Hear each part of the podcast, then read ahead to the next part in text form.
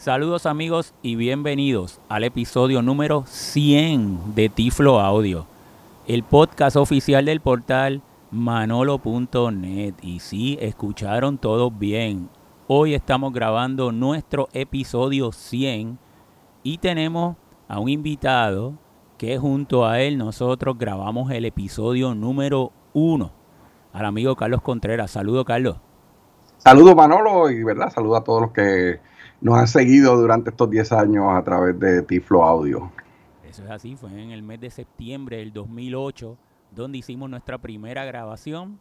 Y una nota curiosa, Carlos, ha sido el único episodio donde tú y yo lo hemos grabado en, el mismo escritorio, uno al lado del otro. ¿Verdad? Eh? Sí, porque hemos hecho otros, pero ha sido como el de hoy también a través de, de vía remota por Skype. Así mismo es, o sea que nosotros la, tecnología la, eh, nos ha facilitado el ya haber grabado 100 episodios. Hoy estamos, estamos grabando hoy domingo 25 de agosto del año 2018 desde San Juan, Puerto Rico. Así que, que, muchas cosas han pasado en estos últimos 10 años, Carlos. Bueno, aparte de, que tuvimos que aprender, porque esa primera vez nos reunimos porque no sabíamos cómo hacer esto así de por Skype, ¿sabes? Que, ha sido un proceso de aprendizaje y se ha desarrollado la tecnología, así que pues ha sido de provecho para nosotros y espero que también para todos los que nos han estado escuchando a través de estos 10 años. Claro que sí, hablamos un poquito, eh, yo conocí a Carlos precisamente en, en el año 2008 y Carlos fue la primera persona que me comentó a mí sobre los podcasts y él, ah, él me sugirió de que por qué no eh, grabamos un podcast en, combinación. Hablamos un poquito sobre... No, espérate, vamos a corregir, Manolo. Cuando eso fue el día que nos conocimos, fue junio, eh, si mal no recuerdo, el 2008, y estábamos hablando, ¿verdad? De, de, manolo.net, de tu página oficial.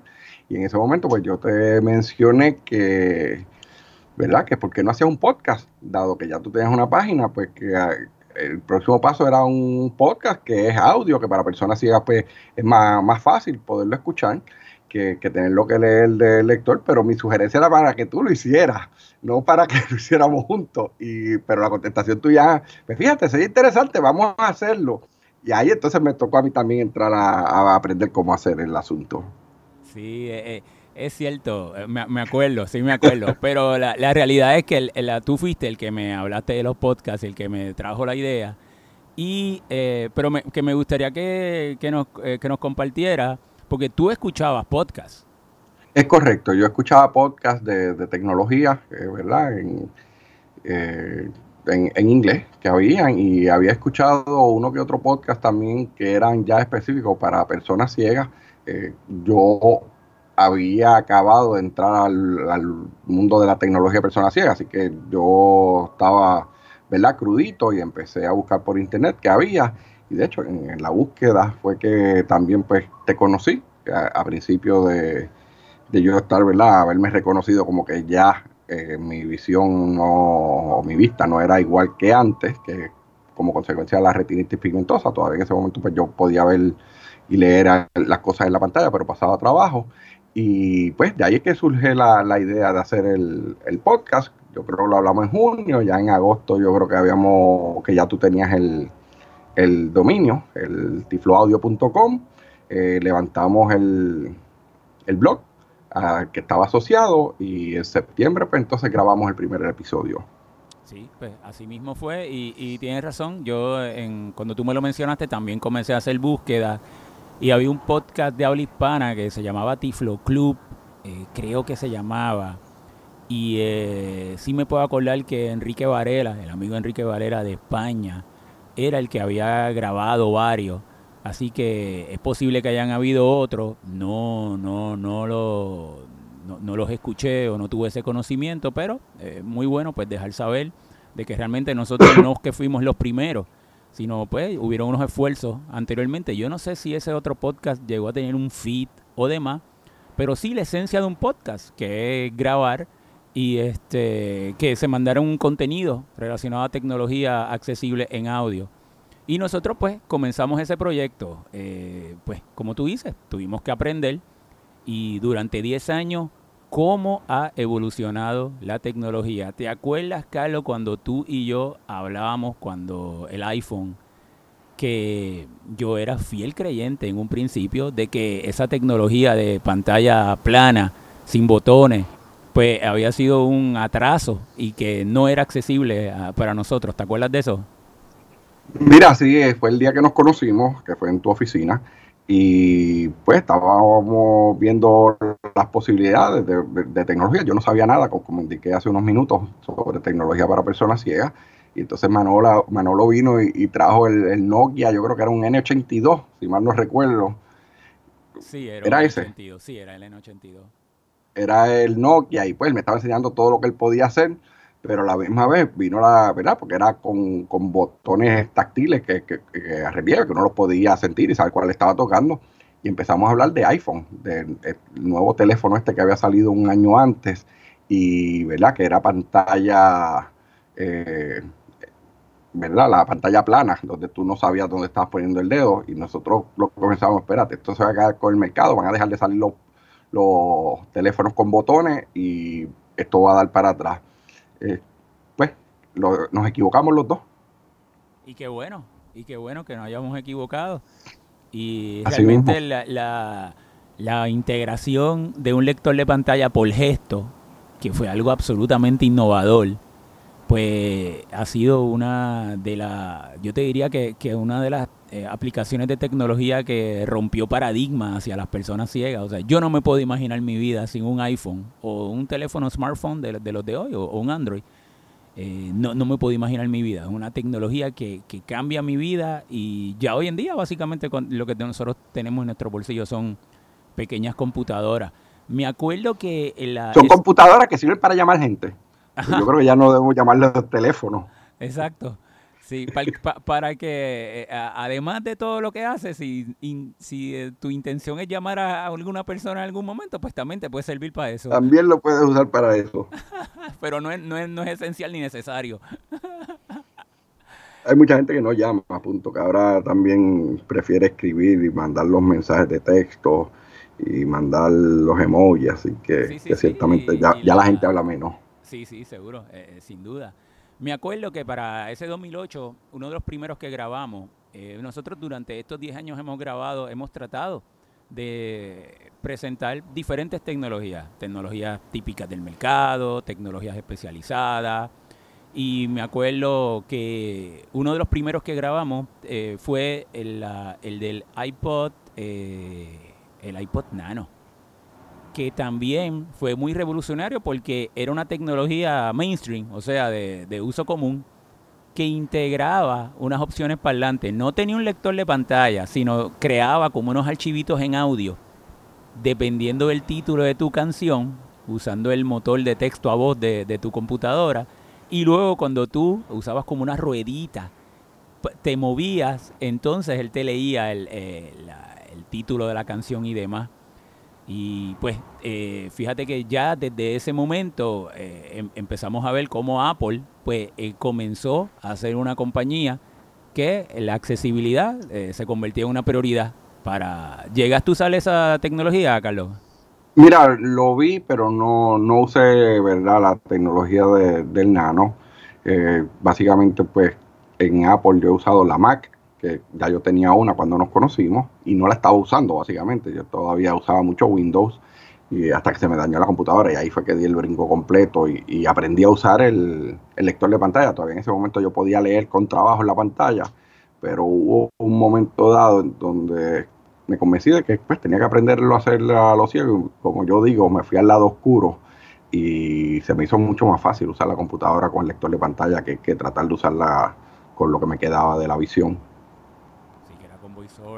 Hablando de los celulares, ya tú lo mencionaste ahorita, pues en un principio pues nosotros utilizamos los modelos Nokia, e, eran realmente celulares que el sistema operativo eh, fueran Symbian. Y los Nokia, pues varios de, sus modelos, pues cualificaban para los lectores de pantalla. Habían dos lectores de pantalla, era el Mobile Speak y el Talk. Y pues eso era la, manera en que nosotros tuvimos acceso a los teléfonos inteligentes como tal. Eh, tú tuviste un Nokia.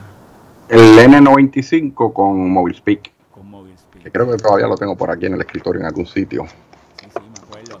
Eran pues eh, lo- lo- los clásicos teléfonos Nokia que eh, pues muy buenos, de muy buena calidad e inclusive pues simplemente al requerir un teléfono de, de gama alta para el lector de pantalla pues de igual manera pues las personas ciegas teníamos acceso a, a- a una tecnología que era una, una tecnología que era muy buena. Eh, por otro lado, pues también las personas que no pudieran tener acceso o el, costo fuera muy alto, pues se veía imposibilitado, ya que en la, como funcionaba era que tú tenías que comprar el lector de pantalla e instalarlo. O sea, tú comprabas el teléfono que de por sí ya era un, teléfono de gama alta, que era un teléfono pues de, los, de los más caros de la línea, y a eso tenías que invertir el lector de pantalla que muchas veces costaba más o menos lo mismo eh, que, que el mismo. Eso te iba a decir, el costo era similar al del teléfono. Sí, Se duplicaba el, el precio, Así es. la inversión. Y pues el, básicamente pues es, el, ah, nosotros grabamos muchos podcasts eh, de Talks y de Mobile Speak y la, eh, fue- fue- fuimos viendo la evolución de esa tecnología también, que era una tecnología típica del mercado. Grabamos también, hemos grabado, eh, el- bueno, tú fuiste el primero que grabaste sobre el iPhone, yo me acuerdo, en un iPhone 3GS. Ya entonces... es correcto. Sí, No era mío, era de una vecina mía que lo había comprado, ¿verdad? Ella sí ve, ella no usaba VoiceOver, no tenía idea de cómo usar VoiceOver, pero yo busqué en internet eh, a ver más o menos las cositas básicas y hubo una noche que entonces grabé el episodio que debe estar, ¿verdad? En algún lugar eh, de Tiflo Audio, en los primeros episodios, debe aparecer el- la descripción del iPhone 3GS. Sí, yo creo que fue como para agosto del 2009 que, que, que tú grabaste ese episodio. Ya pues utilizando un lector de pantalla con gesto, algo total. Cuéntame, cuéntame esa primera impresión. ¿Te puedes acordar esa primera impresión de usar un Nokia, usar un iPhone 3GS? ¿Tú pensaste que eso era que era que llegó para quedarse o pensaste que Sí, sí, sí, sí, me gustó. Lo único era que después no sabía cómo apagarle el voiceover para devolverlo. Pero jugando, ¿verdad? Con, con los dueños del teléfono, finalmente encontramos cómo apagar el lector de pantalla. Pero ciertamente, ¿sabes? Era, era intuitivo, era, o sea, tú empezabas a usarlo y ya se, se volvía como algo cómodo. era, era algo pensado? Correcto. algo pensado. Pero en ese caso no había problema, Carlos. Si no le podías apagar el voiceover, pues ni modo. Te tenías que quedar con él, ¿verdad? Ya tenía que comprarlo.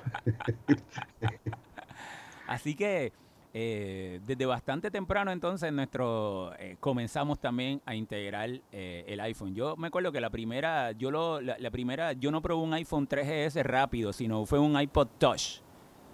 Y con el, el iPod Touch, que básicamente era un, un iPhone, pero sin, sin que pudieras hacer llamada. El iPhone sin el phone. Sí, básicamente. Era el iPhone que no tenía teléfono ni GPS. Yo creo que era Sí, básicamente lo, lo que cambiaba. Pero rápido también. Igualmente me, me- me convencí de que sí, realmente era una excelente aplicación y que había llegado para quedarse porque la tendencia era que los teléfonos iban a seguir viniendo con pantalla plana y pues lo hemos visto que, que así se ha desarrollado. Mencionas otro punto muy interesante, Carlos, también me ha pasado a mí en muchas, en sin, en sin número de ocasiones, es que muchas de estas tecnologías a mí me la prestan. Eh, a veces yo me encuentro personas que piensan que yo tengo todas esas tecnologías y no es así. Ya, ya yo quisiera tenerlas Pero tienen muchas. eh, Te- te- te déjame hacer un comentario, es algo personal. Sí. Eh, yo a- en mi iPhone, yo le asigno a las distintas personas con las que hablo con regularidad, yo le tengo distintos ringtones, ¿verdad? Le tengo distintos tonos para reconocerlo, no tener ni que darle para escuchar el nombre de la persona. Y a ti yo te tengo la música de Batman, porque tú siempre tenías como el cinturón de Batman, para cada cosa tú tenías un dispositivo, así que tampoco, tampoco niegues que, que has jugado con mucha tecnología. Sí, sí, sí, me, gusta. Eh, y, pero hay tecnologías que son bien costosas y cada vez que tengo la oportunidad, ya sea en un viaje o alguien que conozca, eh, yo he grabado eh, podcast en el cuarto de hotel, le digo préstamela y en dos horas voy y lo grabo.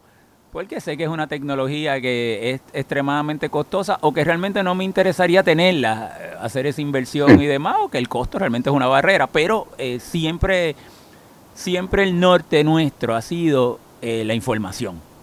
Y la información puede ser una tecnología la más cara la más barata. La responsabilidad nuestra es presentar esa información y que nuestros usuarios conozcan de antemano todo el, gran poder que tiene la tecnología. Así que pues, realmente pues sí, eh, reconocemos que, hay, que puede haber tecnologías extremadamente costosas, pero si podemos tener acceso, si tengo acceso, aunque fuera que me la prestaron y demás, pues sí, lo grabo y lo presento. Y así nadie nos cuenta, porque nosotros lo escuchamos, la voz, que tan rápido es, y, la, y tenemos una idea de, la evolución también de la tecnología. Eh, también eh, eh, hemos demostrado, pues, en los sistemas operativos, pues, hemos demostrado la Mac y Windows tú te, tú has especializado en la Mac y me acuerdo que grabaste la, cuando la voz en español, porque en un principio la Mac solamente estaba con el sintetizador de voz en inglés y me acuerdo que tú también grabaste eh, en español. Sí, yo adquirí la, la voz, la voz llamada Rosa eh, de Infobox, iBox, era el distribuidor, y la usaba, ¿sabes? Una voz excelente, todavía me gusta, ¿sabes? luego Apple, ¿verdad? No, no recuerdo en qué año, pues comenzó, ¿verdad? A distribuir el sistema operativo también con voces ya en otros idiomas, incluyendo el español. Y yo estoy usando, ahora mismo te tengo que decir, las la voces que trae el sistema operativo, pero es porque tengo acceso a Mac en distintos lugares y la licencia que tengo es para una sola computadora. Entonces, pues para estar, ¿verdad? Para mantener el oído afinado a una sola voz, pues uso la de Apple, pero ciertamente la voz de Rosa, que, ¿verdad? Sí, le han hecho algunos cambios, pero era excelente desde aquella época, 2008 o 2009, que la adquirí, eh, ¿sabes? Es superior a las que incluye eh, Apple, o por lo menos para mi oído, ¿sabes? Eh, la prefiero a las que incluye Apple en el sistema operativo, que son buenas, pero ciertamente Rosa es mejor. Sí, pues algo en, Windows pues pasa algo análogo. También hay, hay diferentes tipos de voces. Yo todavía prefiero Eloquence, que es la voz bien robótica.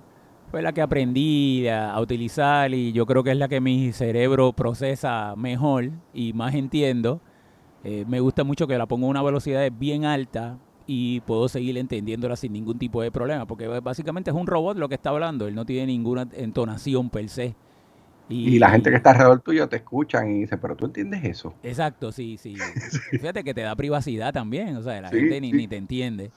Eh, pero eh, en Windows también ya eh, vocalizers, que son básicamente todas estas voces que tiene el iPhone, pues han llegado a NVDA, a JOS, ya JOS las integra, NVDA tiene unos add-ons que se pueden comprar, ya llegan a la Mac, así que básicamente, que fíjate que es bueno, porque si tú te acostumbras a una voz, por ejemplo, ve en Apple, tú podrías tener la, misma voz eh, en la Mac, en tu iPhone. Y ya pues no tendrías que pasar por ese proceso de tener que estar escuchando una voz nueva ni demás, pues es bastante familiar. Sí, eh, yo eh, la, realidad es que uso voces distintas en el iPhone y en, la computadora. No sé por qué. tengo la voz femenina en el en el teléfono y en la Mac yo creo que uso a Juan. En la que estoy ahora sí, Tú, usas una voz de masculina, fíjate, te iba a comentar, no, no, hace mucho vi un, reportaje que te hicieron en la prensa eh, y que te habían grabado un video y la voz era una voz masculina. Estaba, estaba por preguntarte. Sí, la voz de Juan. por alguna razón todavía no, no me gustan las la voces que hay de Paulina y Mónica y eso en la computadora no, no me habitúo porque yo muchas veces pongo también páginas en inglés y no por no pasar el trabajo de cambiar la voz, aunque es darle un par de tecleazos, ¿verdad? Y, hay formas de hacerlo rápido, pues lo dejo con la misma voz en español leyendo en inglés y con las otras voces, la realidad no hay forma de tú entender qué es lo que está diciendo, mientras que con Juan, pues más o menos uno entiende qué es lo que dice la página. cuando pues. tengo que buscar algo rápido. Sí, no, es cierto. Eh, pues sí, también hemos demostrado tecnología totalmente especializada, desde identificadores de colores, grabadoras parlantes, identificador de dinero. Eh, Carlos grabó el, identificador, uno de los identificadores de dinero, eh, que es una unidad en particular, es como lo puedes utilizar hasta de llavero. Así que también hemos trabajado con unas tecnologías que son especialmente para las personas ciegas. Aquí hay un punto que me gustaría hablarles y es que lo, cada uno, la tecnología siempre debe haber un proceso donde uno como individuo, son muchos los factores que inciden para determinar cuál es la mejor tecnología para mí. O sea, una tecnología que sea la más funcional o la óptima para mí, pues puede ser, por ejemplo, mira este caso con Carlos, pues él perfectamente utiliza una voz en, en la Mac y otra voz en el iPhone. Y eso está muy bien. muy bien que la tecnología tiene esa flexibilidad.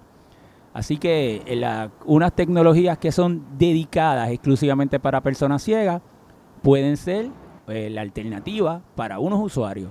Y el utilizar tecnología mainstream, tecnología típica del mercado, un iPhone, una tableta, un celular, y integrarle la opción de accesibilidad, puede ser otra excelente alternativa también. Así que yo siempre pienso Ahora bien, la decisión siempre se tiene que basar en, la necesidad del usuario, o sea, lo que mejor le resulte al usuario, no lo que mejor le resulte a tercero, sino lo que mejor le resulta al usuario y siempre y cuando sea posible, ¿verdad? Llegar a ese óptimo, pues no, qué bueno que, que, puedan haber alternativas y unos van a seleccionar una y otros van a seleccionar otra. ¿Qué, qué te parece eso, Carlos? Mira, eh, no, no, no, no le puedo añadir ni un punto ni una coma, ciertamente, lo, como tú dices, ¿verdad? Eh, las cosas para los gustos, los colores, y ahí hay posiblemente lo que a mí me gusta no a ti no te, no te resuelve, no te funciona, así que nosotros pues damos el menú y que cada cual seleccione lo que escoge de ese menú. También hemos hecho entrevistas, eh, estaba revisando esta mañana y, hemos hecho muchísimas más entrevistas de, la, de las que yo pensaba. Y ha sido otra, siempre que podamos traer una entrevista de alguna persona, persona que desarrolla eh, aplicaciones, personas que dirigen áreas de desarrollo y de tecnología, personas que son, eh, y son muy influyentes en el área de accesibilidad, eh, usuarios, una de las entrevistas más, bueno, te diría que la favorita mía fue a una, una persona que, que tenía eh, el implante del Argus segundo y la pude entrevistar en uno de mis viajes, la conocí, y era una puertorriqueña, aunque vive en los Estados Unidos.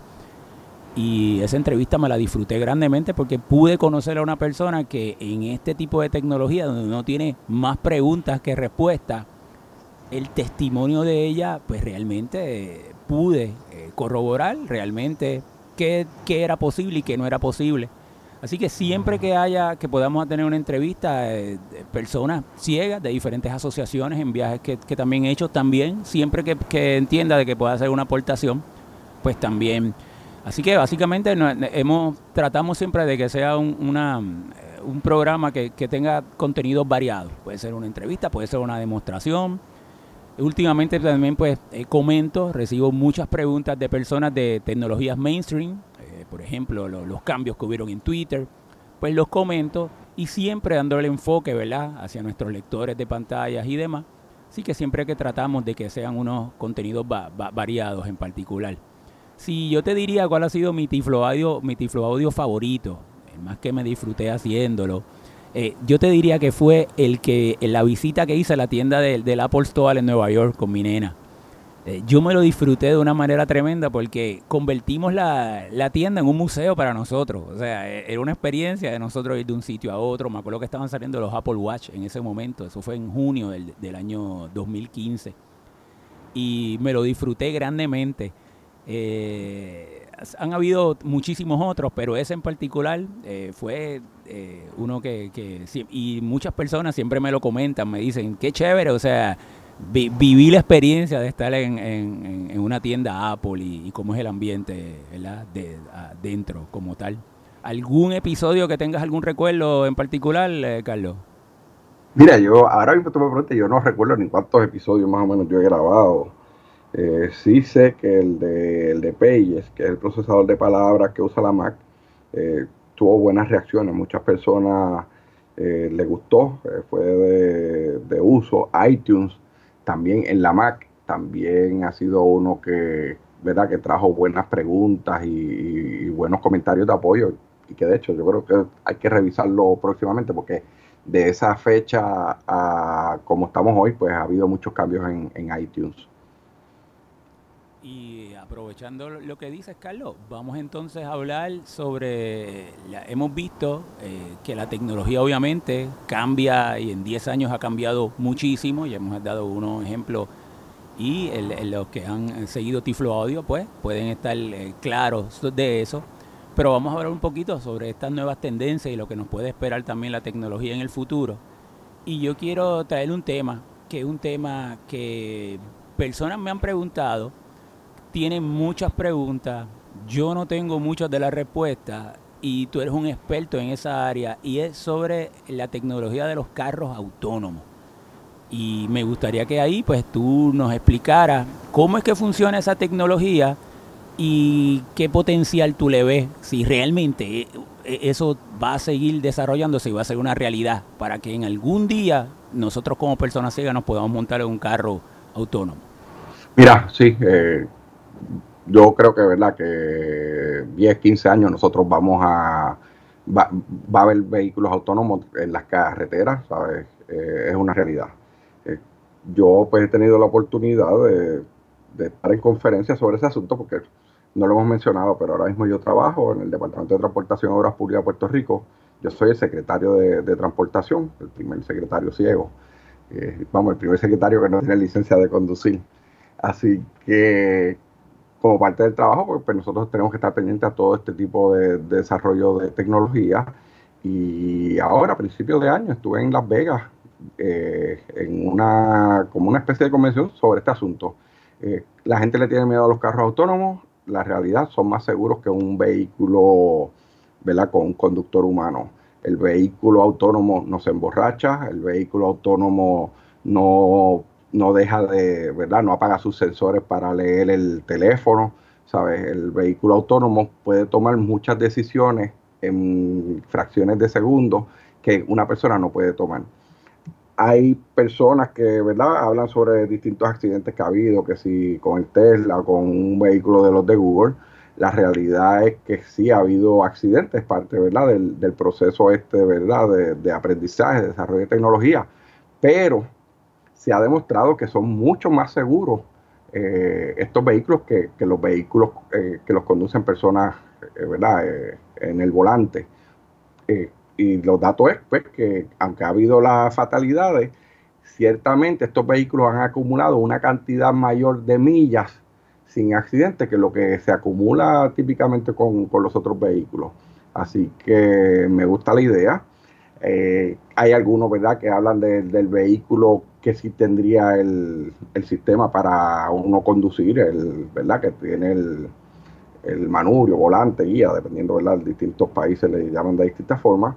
Y en algún momento, pues tú puedes salirte del modo automático, entrar al modo manual.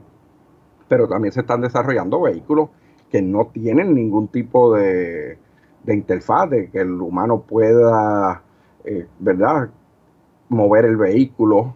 Y, básicamente la, conexión es pues tú indicarle la dirección para dónde tú vas. Y hay uno que yo vi un prototipo de un vehículo donde él te lleva automático y cuando llega al área donde tú vas a conducir, pues entonces le dan un botón y los pedales salen y sale el guía del centro, o sea que tú ni te das cuenta que estaban allí para que la persona siga conduciendo. Pero, o sea, yo espero que, esto se siga desarrollando y yo creo que la parte más difícil va a ser mientras existan los dos tipos de vehículos compartiendo las carreteras, pero una vez que ya se eliminen los vehículos normales, los típicos, pues van vamos a tener carreteras más seguras, con menos congestión, porque los vehículos pues, pueden conducir a más velocidad, con, con menos espaciamiento uno de otro, porque se pueden hablar, ellos se comunican y mantienen, ¿verdad?, todo el tiempo eh, saben dónde están los vehículos alrededor, así que, es una tecnología muy prometedora. ¿Cómo funciona esa tecnología en términos bien generales, Carlos? ¿Es un, vehículo con sensores? ¿Eso tiene que estar conectado al Internet o, no? Mira, hay, ¿verdad? Hay ambos sistemas. Hay uno que el vehículo es como autónomo, que no, no tiene ninguna conexión a, a la nube y él pues si tiene sensores eh, de radar o LiDAR, que es con, por laser, un sistema de detección por laser que, sabe lo que hay alrededor, pues eh, con cámaras, tiene procesamiento de, ¿verdad? de imagen, donde ves dónde están las líneas de la carretera, los bordes de la carretera, la salida, los rótulos.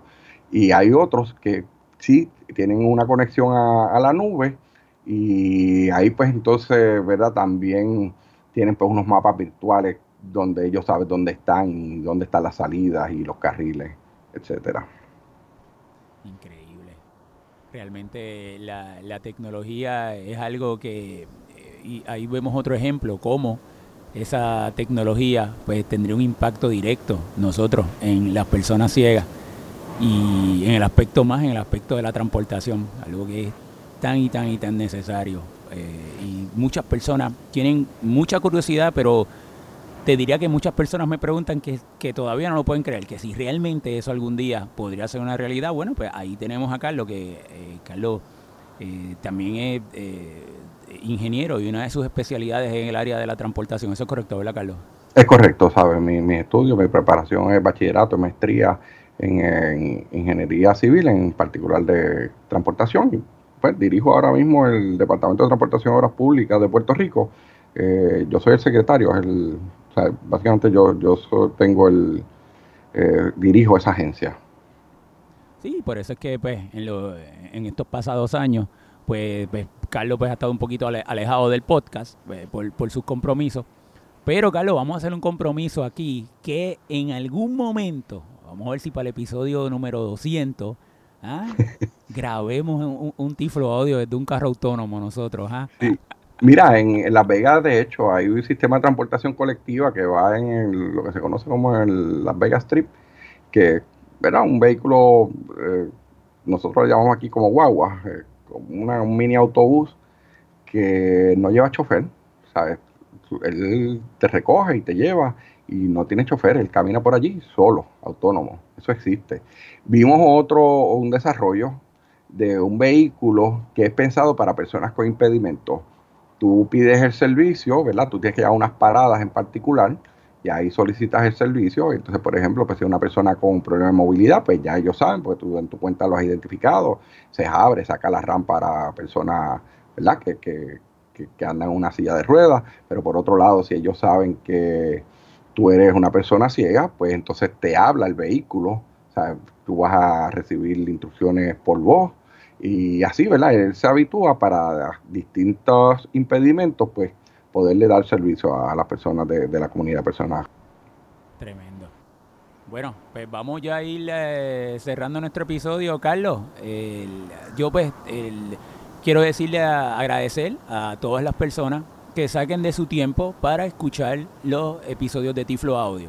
Cada vez hay más podcasts, cada vez hay más eh, contenido que las personas pueden ir eh, y utilizarlo con sus tecnologías accesibles y el hecho de que ustedes siempre saquen tiempo para escucharnos, pues es algo que nosotros agradecemos. La, información que nosotros presentamos, pues queremos que la tecnología sea siempre una herramienta de igualdad y que sea la información, eh, información es poder y que ustedes conozcan de antemano toda la tecnología que nosotros podamos tener acceso y entender que puede impactar favorablemente nuestra vida, nuestro diario vivir, en nuestro proceso de vida independiente. Yo te diría, Carlos, que el Tiflo Audio eh, me, ha abierto muchísimas puertas. Eh, cuando viajo, me, invitan a, muchos países y me comentan siempre las personas muy agradecidas de, y escuchan los Tiflo Audio.